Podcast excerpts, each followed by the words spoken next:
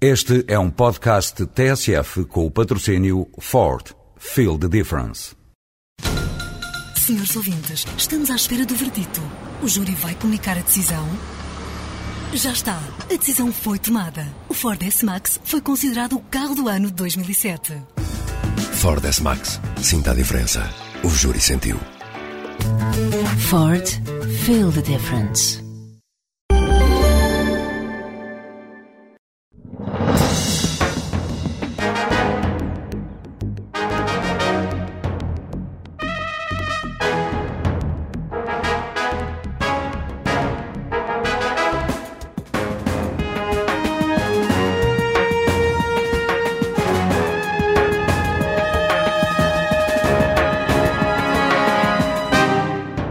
Dr. Francisco Louçã, bom dia. Obrigado por ter aceito o convite da TSF e do Diário de Notícias para este Palavra de Honra. Uh, entramos em 2007 há poucos dias, houve discursos do Presidente da República, do, do Primeiro-Ministro, sobre a situação do país. Que, que leitura faz o Bloco uh, uh, da atual situação e que perspectivas é que tem para este ano? Portugal vive uma situação muito difícil. Este ano há aumentos extraordinários vejam o exemplo do aumento de 6%, até se discutiu um aumento de 16% da eletricidade. Nós hoje somos um país eh, com grandes dificuldades, um país que progrediu muito, que se modernizou muito, mas um país que sofre um atraso gravíssimo e esse atraso é agravado por políticas que levam, por exemplo, a eletricidade a ser a mais, uma das mais caras da Europa, o gás é o mais caro da Europa, o nível de desemprego é o que mais aumentou numa União Europeia que já começou a recuperar significativamente, e Portugal encontra-se com este atraso como se tivesse pedras nos bolsos, como se fosse arrastado para o fundo. Eu creio que uh, talvez o maior problema que Portugal tem neste momento é o da desqualificação de políticas que olham para os números do déficit, mas desconsideram em absoluto as pessoas e desconsideram os desempregados, desconsideram a desqualificação, desconsideram os jovens licenciados que não encontram emprego, ou seja, que não olha para a qualificação do futuro. São, portanto, sacrifícios sem sentido quando era preciso fazer um esforço para modernizar em profundidade o país. Nós somos arrastados por um conservadorismo liberal e por um negocismo sem limites nenhums há empresas que podem dizer que entram no mercado português, as empresas espanholas de eletricidade, para dar o um exemplo. Se os preços aumentarem 16% em todo o mundo, a concorrência faz baixar os preços. Em Portugal, para haver concorrência, é preciso subir os preços. E as pessoas sentem estas dificuldades. Creio que este é o problema de 2007. Isso não é uma visão sempre pessimista? Quer dizer, há indicadores económicos que apontam para uma recuperação do país. Não, Portugal tem aspectos positivos e tem melhorado em alguns aspectos importantes. Vejam, em 30 anos nós tivemos uma transformação enorme de que um dos fatores mais democráticos e mais importantes é o Serviço Nacional de Saúde. Eu creio que foi onde nós nos esforçamos todos que o país mais melhorou. No Serviço Nacional de Saúde e no sistema de educação. Um, tem havido progressos, mais recentemente, por exemplo, no combate à fraude fiscal. Há progressos importantes no país. O país não está só a perder terreno. Mas no resultado destas políticas, mesmo quando se fala da recuperação, a recuperação é uma recuperação que nos atrasa. A Espanha tem, de há vários anos, esta parte, três vezes o crescimento de Portugal. E tinha um desemprego elevadíssimo. Nós já temos, nos últimos cinco anos, 59 multinacionais que abandonam o país. E, portanto, temos eh, dificuldades que se traduzem nesta desqualificação das políticas eh, e creio que esse é o grande problema. Mas as multinacionais, por exemplo, também não abandonam o país porque encontram aqui, se calhar, eh, situações de inflexibilidade na área do trabalho, por exemplo, e, e, e encontram melhores condições noutros, noutros países. Não. Podem encontrar em alguns outros países salários mais baixos. No Vietnã ou na China paga-se 16 contos, 70 euros, 80 euros por mês a um trabalhador têxtil e, portanto, esse salário é imbatível. Portugal só pode criar qualificações com direitos sociais e com trabalhadores que são qualificados e que, portanto, têm os direitos que correspondem a essas qualificações. Ora, se olhamos para os números, no último trimestre houve 14 mil jovens licenciados que somaram aos desempregados. E nós temos 12% da população adulta que é formada, que é licenciada, quando os outros países europeus têm 40%, 50%, às vezes 60%. esse é o atraso geracional, é o atraso de um tempo antigo eh, em que a discriminação era, era fundamental. Há uma década atrás havia 60 mil beneficiários da Segurança Social. Agora, felizmente, temos 2 milhões e 700 mil. Mas eh, tudo isto foi feito com enorme esforço que agora parece ser invertido, porque hoje privatiza-se uma parte do Serviço Nacional de Saúde. E isso não é uma questão de discurso pessimista ou otimista, é uma questão de combate político. Eu acho que é pior o país menos democrático e menos eh, respeitador das pessoas se a saúde for acessível em função da carteira, da riqueza das pessoas. Acho que esses são problemas fundamentais de grandes escolhas que nos separam do governo do Partido Socialista. Mas, oh, oh, doutor, quando, quando fala, por exemplo, na qualificação das pessoas ou quando fala nessa, na questão da economia, da, das empresas, até parece que concorda com o discurso do Presidente da República quando apontou essas como as prioridades do país, enfim, juntando a justiça. Uh, o que é que falta? Uh, há aqui um desacerto no discurso? As, as, prioridades são essas. Há aqui algum desacerto nas políticas? Bom. É, por, é, por exemplo, eu, eu pergunto-lhe isto porque quando, quando me fala na atração de empresas, por exemplo, imaginemos que uma medida do, do Bloco como o imposto sobre uh, os capitais as, as, grandes fortunas. as grandes fortunas, ainda seria mais, mais gravoso eventualmente para, para a atração de empresas, ou não? Bom, nesse caso concreto, absolutamente não, porque o imposto sobre as grandes fortunas existe em Espanha, existe em França, hum. existiu na Alemanha. Ou seja, nós temos em todos os outros países a certeza absoluta de que há muito maior rigor do que em Portugal no controle da fuga ao fisco e temos a certeza que os capitais que resultam de riqueza patrimonial, herdada e de grandes fortunas contribuem para um fundo de, da segurança social. Ninguém retira os seus capitais de Portugal para ir para a Espanha para não pagar um imposto, na verdade, em Portugal não paga, e em Espanha pagaria. Lembro-me do Belmiro de Azevedo ter escrito que estava ofendidíssimo com a minha proposta. Na verdade, ele em Espanha pagaria uh, um imposto, aliás, significativo, uh, e que não paga, não paga em Portugal. Em Portugal é que se protegem essas situações. Agora, diz-me que o Presidente da República também falou destes assuntos. Bom, com certeza que há hoje um consenso político alargado sobre que há grandes problemas. A corrupção, a desigualdade, a injustiça. Eh, nas soluções há caminhos muito diferentes e o caminho do Bloco de Esquerda é muito diferente do, do, que o Presidente da República defendeu na sua campanha eleitoral ou que ele produziu quando era uh, Primeiro-Ministro.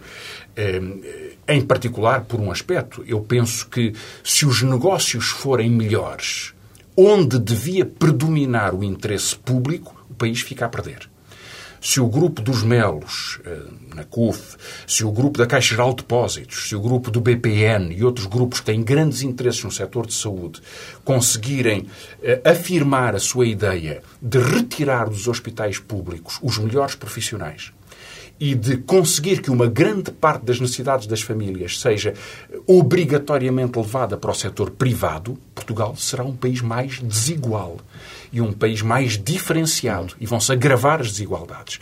E, portanto, eu combato a privatização da saúde, como combato a privatização da segurança social, porque acho que um serviço de qualidade na saúde ou na segurança social são condições da democracia. E essa é uma divergência, obviamente, com a direita e com enfim, o seu representante mais histórico, que é Cavaco Silva. Mas uh, terá que haver sempre um setor privado. Enfim, uh, o Bloco não põe em causa a existência do setor privado. E depois, quando no seu discurso, acaba por haver aqui uma coisa que me deixa um pouco perplexo, que é o elogio à Espanha não acaba por ser um elogio às políticas neoliberais. Enfim, quem esteve em Espanha a governar nos últimos anos foi o Aznar. Ou uh, quando me diz que a fuga de, para, para o para o setor privado na área da saúde, por exemplo, dos médicos. Eh, não terá o Estado que ter também uh, fatores de competitividade, que serão um pouco políticas também, elas próprias neoliberais, para competir com, com, com o setor empresarial uh, privado? Bom, são, várias, são, várias perguntas. Eu não faço nenhum elogio à Espanha. Enfim, como se lembra, fui impedido de entrar na fronteira de Espanha num ato ilegal que o Parlamento português condenou, teve essa dignidade.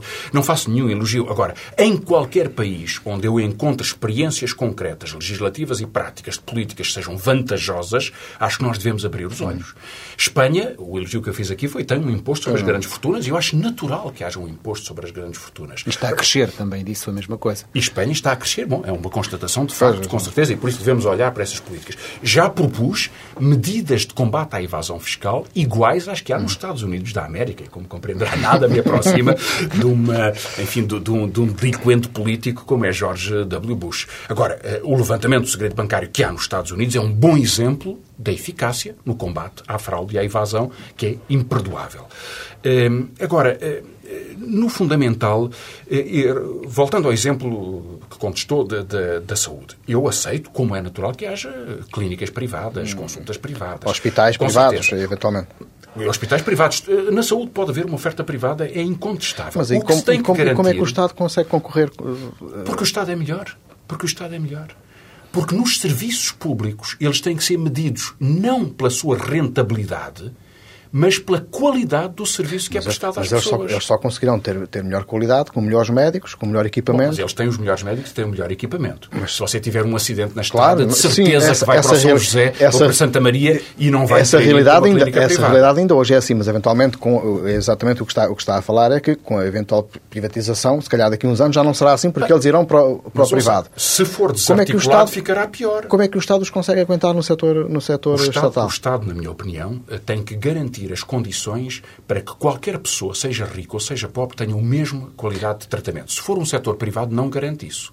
O setor privado dará necessariamente melhores condições, porque é um negócio, aos, aos, aos ricos, do que dará aos pobres, que são protegidos por seguros ou não têm seguros sequer. Uhum. E, portanto, eu creio que é uma condição de democracia. Já nem estou a falar de economia, uhum. nem estou a falar da vida das pessoas, estou a falar da democracia, das condições. Nós também, nós também não estamos nesse ponto. Uh, o que se verifica é que há a noção, pelo menos essa, essa e até do ponto de vista do próprio utente uh, do, do, de determinados serviços públicos, há, há, hoje a noção de que muitos serviços públicos funcionam mal e uh, que é necessário reformas em muitos desses setores, na educação, na, na saúde, por aí fora. Um, não considera que eh, muitas vezes há uma resistência a, a essas alterações eh, porque, enfim, há, um, há um, também um status, há, um, há um, grupo de pessoas instaladas e que não aceitam que áreas que têm tido evoluções uh, diversas uh, continuem hoje a ser trabalhadas. É inteiramente verdade. É claro que há resistência. Como é que se resolve, é, então? É claro que o Estado é muitas vezes ineficiente e até desagradável para com as pessoas. E é preciso uma reforma profundíssima. Agora, o que se está a propor na privatização da saúde, da educação ou da segurança social não é sequer torná-los mais eficientes, nem muito menos mais justos. É apropriar para alguns grupos privados eh, uma renda que é paga pelo Estado. Quando o Grupo Mel gera o Grupo Amadora Sintra, houve um relatório da Inspeção-Geral de Finanças eh, que constatava que o mesmo doente era cobrado duas vezes ao Estado porque entrava em ortopedia 1 e depois passava para a ortopedia 2. Porquê? Porque é um bom negócio. E porque se o negócio aumentar a renda, quem verifica, quem pensa a saúde em função do seu balanço, do seu ativo, da sua demonstração de resultados e dos seus acionistas, o que quer é dinheiro, não, não cuida de garantir que um bom serviço foi dado a todos. A grande mudança no Serviço Nacional de Saúde, acho eu, era dar-lhe autonomia e responsabilidade e criar uma carreira de médicos bem pagos no Serviço Nacional de Saúde, de bons especialistas, que se dedicam ao Serviço Nacional de Saúde, como há em Inglaterra. Mas há dinheiro para essa. Com certeza que sim. Ah. Nossa, há dinheiro para comprar dois submarinos a, a 750 milhões Sim, de euros. Isso é uma leitura, um. é uma leitura uh, demasiado direta. mas, mas pediu-me se há dinheiro, eu digo que sim. Não, Portugal pode não chegar, não é? Portugal tem pouco dinheiro. Tem pouco dinheiro e, e tem, tem, cada pouco... vez menos dinheiro. Eh, não, porque muito tem crescido. Mas tem dificuldades. Tem dificuldades bom, evidentes. E, portanto, tem que utilizar bem o dinheiro. Agora, eu acho que um serviço de saúde de qualidade é extremamente importante. E muitas vezes confrontamos com problemas muito práticos. Por exemplo, o Bloco de Esquerda propôs que houvesse medicina dentária no Serviço Nacional de Saúde. Não há. Quase não há médicos dentistas nos hospitais. Não há nos centros de saúde. Porquê? Porque se entendeu que se devia reservar para o setor privado 90 e tal por cento do mercado do tratamento de dentes. Resultado, Portugal é o país pior na União Europeia em termos da prevenção entre jovens ou adolescentes quanto a uh, doenças uh, e, enfim, e, infecções e cáries e que têm menos educação para, para, uh, para, para a saúde oral e, portanto, têm meio, problemas mais graves deste ponto de vista. Ou seja, nós vamos pagar o preço por isso. Porque tudo isso depois bate à porta do Serviço Nacional de Saúde. Um bom serviço de cuidados primários é um bom serviço com excelentes centros de saúde em que não há, que as pessoas têm uma gripe, não têm que ir à urgência de um hospital, vão ao centro de saúde. Os centros de saúde estão a fechar. As urgências estão a fechar. Fala-se em privatizar a gestão dos centros de saúde. Mas até onde é que pode ir esta vertigem em que o governo se lança, sempre com o pretexto de quer poupar dinheiro, embora depois seja extremamente despesista em outras questões? Se temos pouco dinheiro, o que temos é que escolher bem a melhor Mas forma dê-me lá um exemplo ou dois exemplos de, de, de, de, de setores onde o Governo esteja a, a fazer um despesismo óbvio e evidente. Bem, tem havido, tem havido benefícios fiscais extraordinários. Mil milhões de euros por ano no offshore da Madeira. De dinheiro que se perde, de imposto que não é recebido, ou seja, que é custo fiscal para os outros contribuintes, sem que se crie emprego. Sem que haja qualquer atividade. Em Espanha, a zona privilegiada fiscal, que são as Canárias, pagam 25% de IRC. Todas as empresas que lá estão. Em Portugal, há mais de um terço das empresas da Zona Franca da Madeira que nem apresenta declarações de IRC sequer. Ou seja, que nem sequer presta o, eh, eh, eh, o dever obrigatório de dar responsabilidades. Mil milhões de euros. É muitíssimo dinheiro. É muitíssimo dinheiro. E há muitos outros casos assim. Eh, Eu penso que nós tínhamos que ter uma cultura de serviço público e uma cultura de exigência e de rigor que é contraditório com esta ideia de que o Estado tem que desaparecer. É um Estado guarda noturno e que paga subsídios a amigos, a empresas, a funções, ou que seja. Não. O Estado tem que. Nós temos que fazer uma escolha. Um bom serviço público tem que assegurar a qualidade na educação, na saúde, nas telecomunicações, na energia e um controle no sistema financeiro. Tem que fazer estas funções. Tem que as garantir. Elas têm que existir. Isso é, isso é fácil dizer na, na, na, teoria. O que é facto é que a prática de muitos anos eh, eh, significa muito dinheiro, eh, empresas mal geridas do setor público, uma quantidade de dinheiro que tem que ser permanentemente injetado no sistema para que ele possa continuar a funcionar. Bem, Essa é a prática. Nuns casos sim, noutros casos não. Exemplo, a Galp. Foi vendido um terço da Galp ao Américo Amorim. A Galp não dava dinheiro. A dava imensos lucros. Era mal gerida? Bom, não sei. Dava imensos lucros. Veja o caso da PT. A PT vai ser provavelmente vendida em OPA a Belmiro de Azevedo. Quem é que no mercado provou que era melhor? A TMN tem 60% de mercado. Belmiro de Azevedo, ao fim de 10 anos, tinha aqui a 15% de mercado. Ou seja, o fracasso é da empresa que vai ganhar sobre a outra. Oh, oh, mas aí havia uma situação de quase monopólio. Havia uma legal, situação de vantagem havia à uma partida, certo. de vantagem. Mas Belmiro de Azevedo, quando entrou no Apesar mercado, disse tudo- que em 10 anos ia dominar 80% do mercado. Chegou a 15%. Sim, mas isso é anúncio de empresário, isso é marketing, não é? Se o marketing não é verdadeiro, a culpa é dele, não é minha, de certeza. O sucesso foi este, foi 15%. Portanto, a empresa pior vai comprar uma empresa melhor. Não se pode dizer que a PT não tenha lucro. Tem lucro. Quando falamos a gás de Portugal não tinha lucro, as águas de Portugal, porquê é que as águas são vendidas a privados? Nós temos mais confiança se houver uma multinacional, a Lyonese Deso, ou alguma multinacional, que compre o sistema de distribuição de águas em Portugal. Dá-nos alguma confiança. Digo-lhe qual é a diferença. É que uma empresa pública só tem uma responsabilidade perante o coletivo, pelo seu serviço público. A empresa privada só tem responsabilidade perante os acionistas. E, portanto, funciona com uma lógica económica que é contraditória com o serviço público. Se ela, para fazer mais dividendos num certo ano, tiver que fazer menos investimentos na rede infraestrutural, assim fará, porque, como sabe, é dos dividendos que, os, que dá os dividendos é que dão alegria aos acionistas e eles é que elegem a administração. Ora, em contrapartida, se for um serviço público, nós o que garantimos é que sabemos a quem puxar as orelhas em, em defesa da eficiência de um serviço, enfim, que, que está, aliás, muito atrasado em Portugal. Mas o que acontece depois é, eh, mudam as administrações em cada ciclo político, eh, ficam quantidades de pessoas eh, que trabalharam em áreas de gestão nessas empresas no setor público. É verdade. É verdade. Isso Mas- tem um custo gigantesco para, para as pessoas, para os Absolutamente, contribuintes. absolutamente, também tem. Mas nós, eh, eh, ao defender um serviço público, o que nós temos que exigir é que as pessoas que são responsáveis por ele sejam os melhores gestores e sejam responsáveis por todos os seus erros. Eu não aceito, nem nunca aceitei, a regra PS-PSD de que o gestor que é demitido recebe uma indemnização de todo o salário que não chegou a receber nos anos para o qual tinha contrato. Ou seja, sempre se criou uma casta em Portugal protegida pelo PS e pelo PSD, porque repare, é de lá que vêm ministros, é de lá que voltam ministros para dirigir empresas, em que eh, a ineficiência era valorizada. E, portanto, quanto mais depressa uma pessoa fosse demitida da sua administração, mais depressa recebia uma indenização e mais depressa podia ter um outro emprego. Isto é que é inaceitável. Mas isto foi protegido por aqueles que agora privatizam e, ao privatizar, voltamos a encontrar na gestão das empresas privadas os mesmos ministros, ou ex-ministros, perdão, eh, que já tiveram responsabilidade no setor. Veja o que se passa na pasta do papel. Veja o que se passa nas florestas, veja o que se passa no gás, veja o que se passa na eletricidade, veja o que se passa na Galp. São sempre os mesmos. Aqueles cuja ineficiência justificou a privatização são agora os gestores privados. E, portanto, é uma espécie de pescadinha de rabo na boca em que há uma elite económica e política que transita entre partidos e empresas públicas e empresas privadas como se o país fosse deles. Eu acho que esse é que é o problema e é talvez o maior fator de atraso em Portugal. Como é que explica que essa sua mensagem, enfim, eh, que está agora aqui a explanar, não passe para a generalidade das pessoas? Como é que explica que o Bloco já tenha ido eh, duas, dois atos eleitorais, se embora na, na, na Matraiçoa, e esse discurso não tenha vingado, porque aparentemente é um discurso que faz sentido. Porque é Mas que... eu acho que vinga. O Bloco começou ah, com dois deputados, passou a ter três e depois passou a ter oito. E isto foi em sete anos.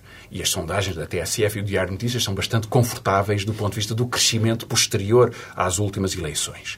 Agora, o facto é que o Bloco conseguiu uma coisa extraordinária. Foi mudar o mapa político em Portugal. Isso parece impossível.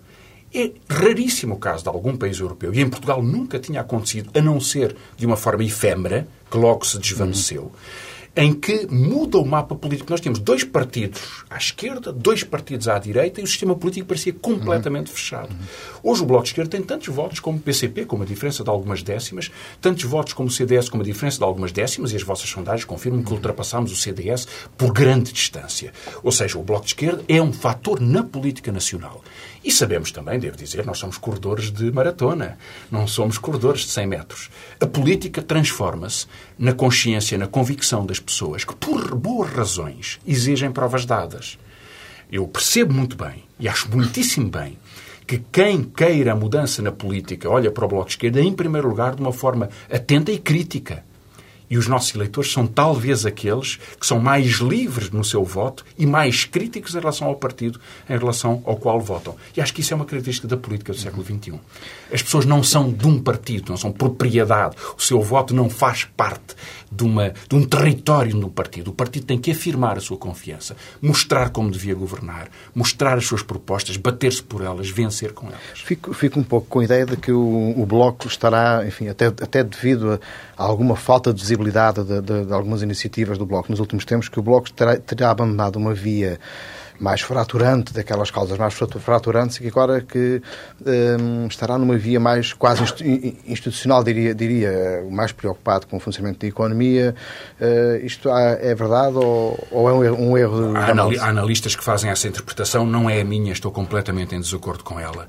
Eu devo lembrar-lhe que na primeira campanha eleitoral em que o Luís Fazenda e eu fomos eleitos deputados, em 1999, o nosso tema central era a reforma fiscal era a mudança das regras fiscais para introduzir um princípio de justiça. Conseguimos já imenso desde então. Neste momento, na Assembleia da República, estamos a discutir finalmente o levantamento global do segredo bancário. Vamos ver se há um acordo suficiente sobre isso. Avançámos muito. Mas o Bloco sempre foi um partido que mostrou que a política tem que ser reconstruída tem que ser refeita, que o movimento popular tem que ganhar nova energia, nova dinâmica e tem que ser feito combinando alternativas de governação. Nós mostramos que se pode governar de outra forma. Não aceitamos a chantagem de José Sócrates, ou de Sócrates e Cavaco, enfim, da, da convergência estratégica de que tudo isto é inevitável. Não se pode fazer outra coisa. Baixar as pensões, solução inevitável para a segurança social. Mentira. Não é verdade. Nós podemos ter outros, outras alternativas, umas que implicam esforço muito grande para o desenvolvimento social do país, mas são alternativas fundamentais. E a nossa perspectiva é que o Bloco constrói-se mostrando que há uma esquerda que é uma alternativa ao Partido Socialista e que é capaz de ter um projeto de governação viável. E que desse projeto faz parte a luta pela democracia e pela modernidade.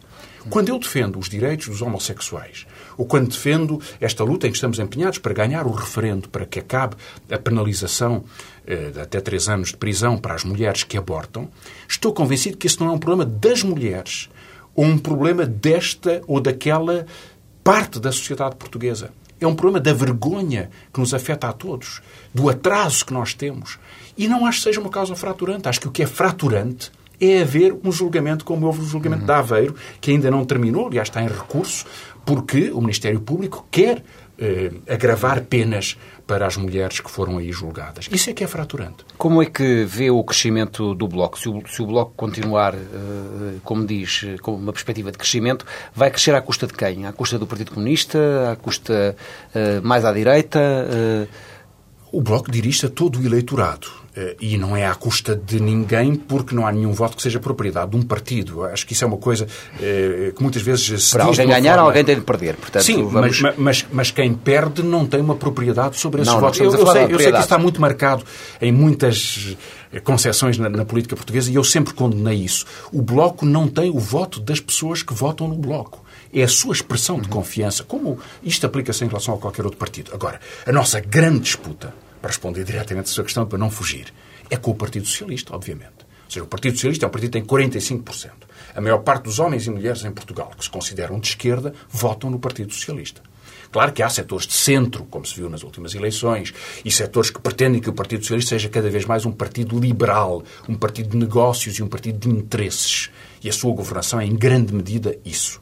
Agora, nós sentimos que a grande mudança na política portuguesa é disputar a confiança desses eleitores ou de outros que se abstêm e de muitos jovens que não se reconhecem sequer na política institucional e predominante em Portugal.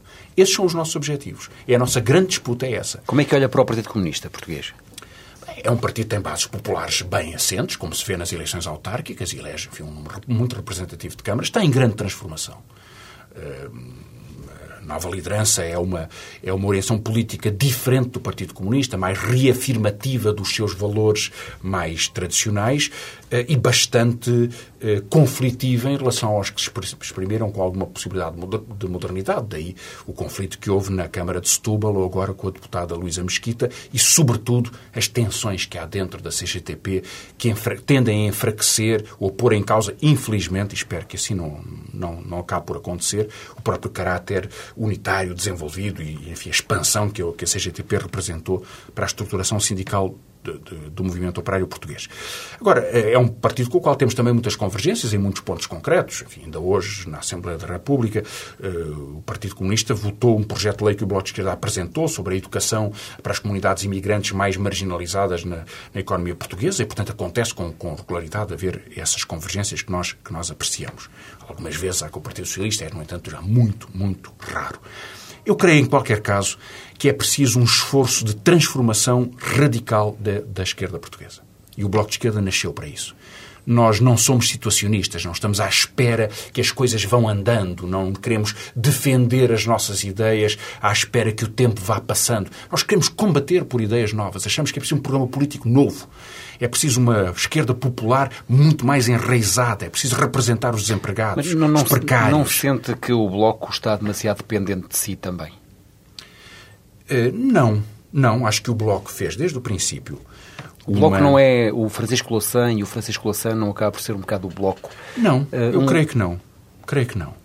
Eh, creio que não, porque repare, eh, há- o, o Bloco criou uma ideia de que a, parti- eh, a política do século XXI não pode ser igual à política do século XX. A política do século XX era uma política de um partido que dirigia um sindicato, que dirigia uma organização de mulheres, que tomava conta hierarquicamente, que decidia, e no topo tinha um secretário-geral. E que era a referência de tudo. O Bloco de não aceita esse ponto de vista. Nós não temos cargos, não temos cargos estatutários.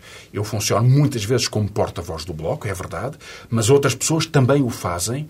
Nós utilizamos um sistema de rotatividade no Parlamento, que é o que hoje permite que Ana Drago ou outras pessoas sejam figuras reconhecidas pelas suas qualidades e pelo que representam.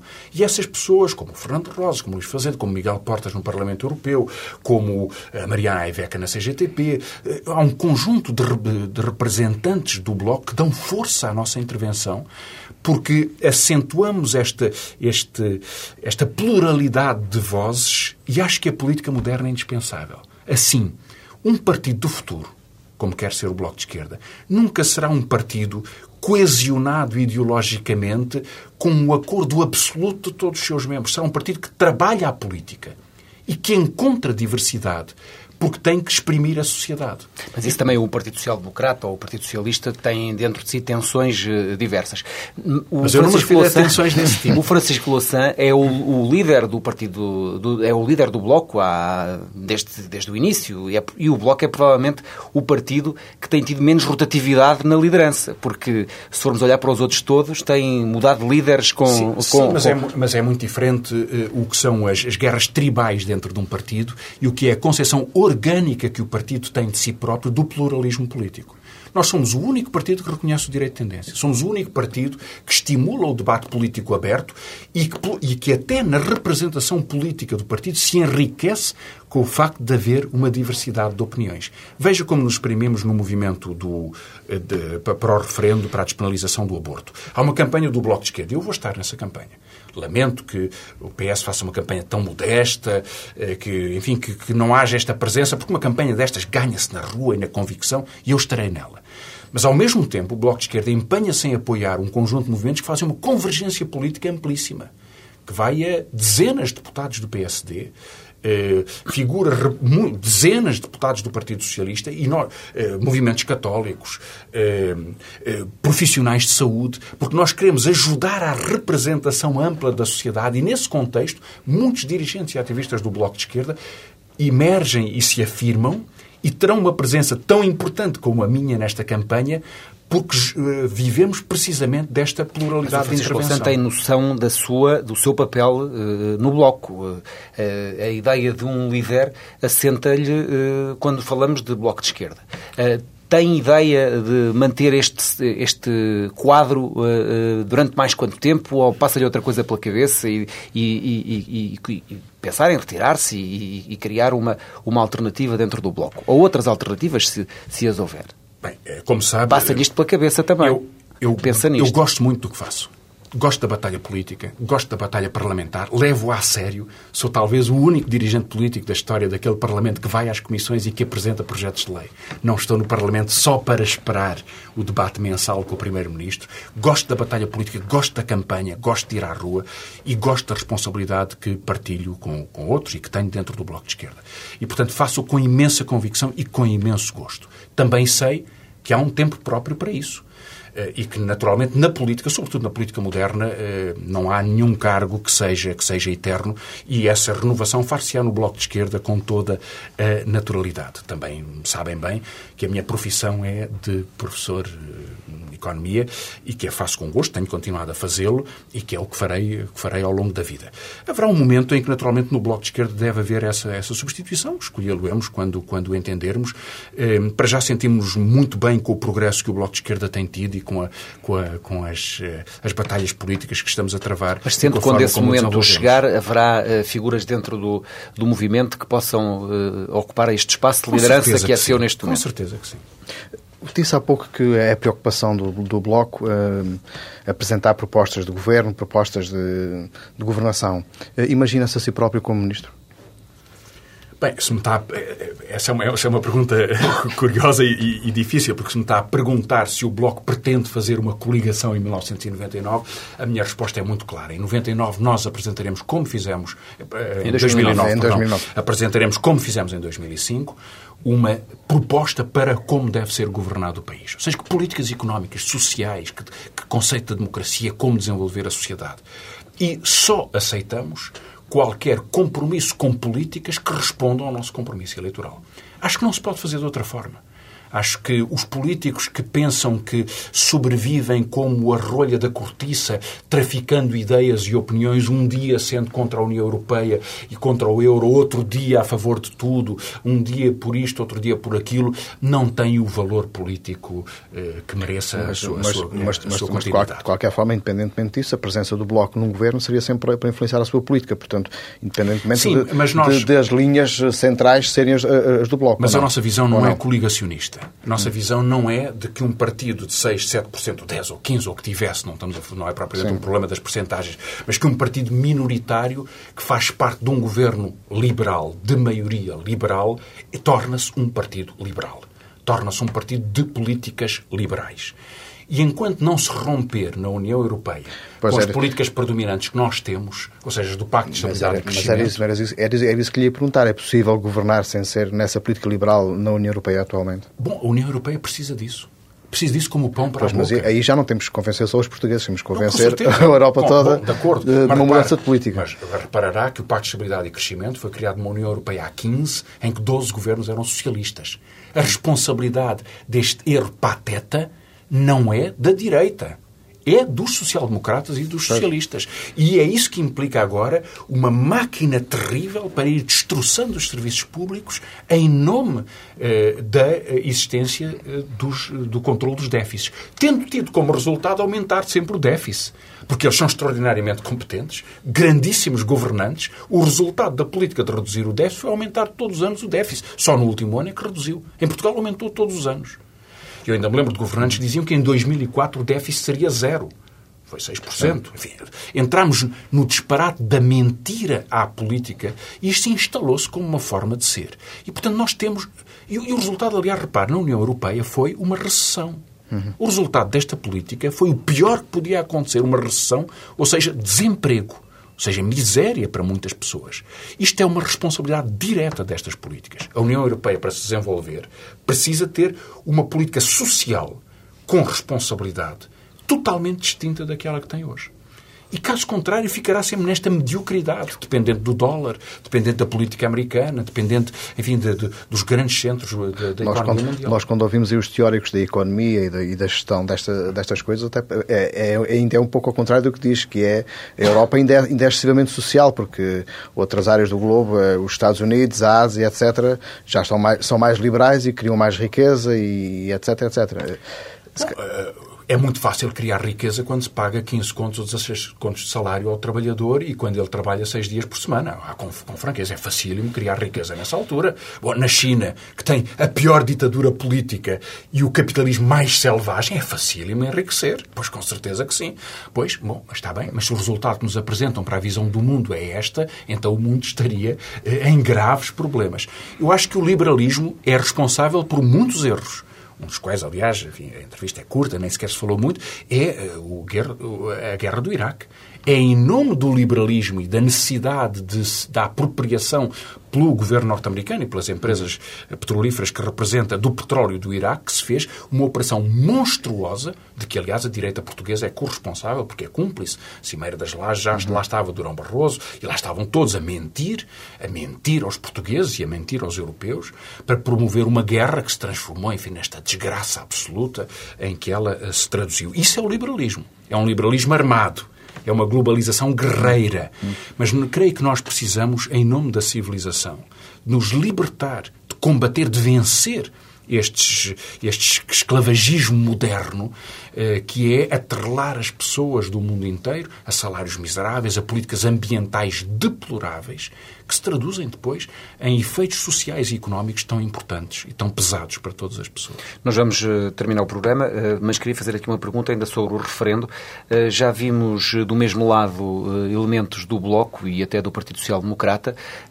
isto significa que durante, o, durante a campanha situações deste género podem acontecer? Como é que encara esta, estas alianças em relação a esta matéria? Com toda a naturalidade e são necessárias. Eu aplaudo a posição do Paulo Teixeira da Cruz, líder da eh, conselhia do, do, do, PSD, ou dos deputados, eh, muitos dos quais, enfim, eh, fomos encontrando na Assembleia da República para fazerem parte deste movimento e que são do PSD, porque isto é um referendo. Neste referendo vota-se sim ou não. Não se escolhe o Bloco de Esquerda, ou o PSD, ou o PS, ou o PCP. Neste referendo estão, de um lado, todos os que são pelo sim, qualquer que seja a sua opinião sobre outras matérias, e todos os que estão pelo não.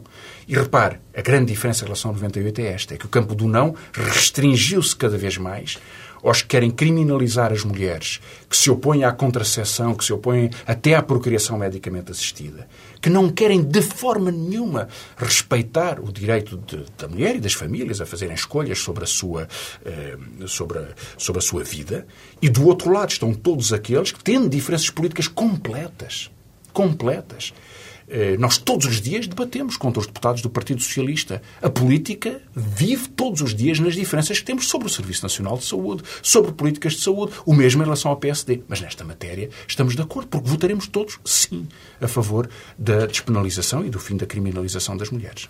Doutor Francisco Lação, obrigado. Na próxima semana voltaremos aqui a este espaço na TSF e no Diário de Notícias com outro convidado. Bom dia.